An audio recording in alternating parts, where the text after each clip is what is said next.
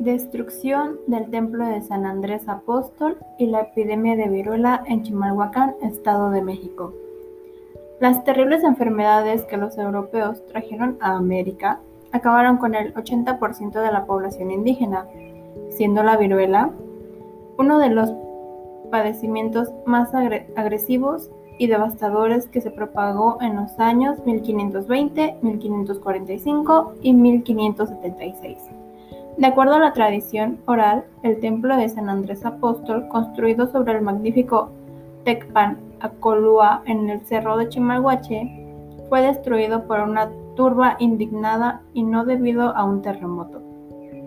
Resulta que se hizo presente una terrible epidemia en la localidad y la mayoría de la gente estaba agonizando y o ya había fallecido.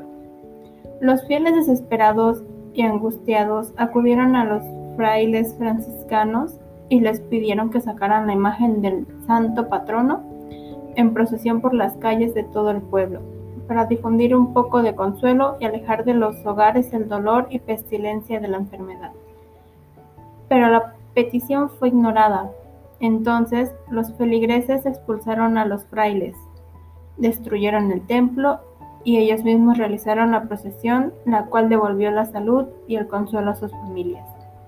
Más adelante, la orden de dominicos llegaría a continuar con la difusión del catolicismo en el pueblo de Chimalhuacán, Atenco.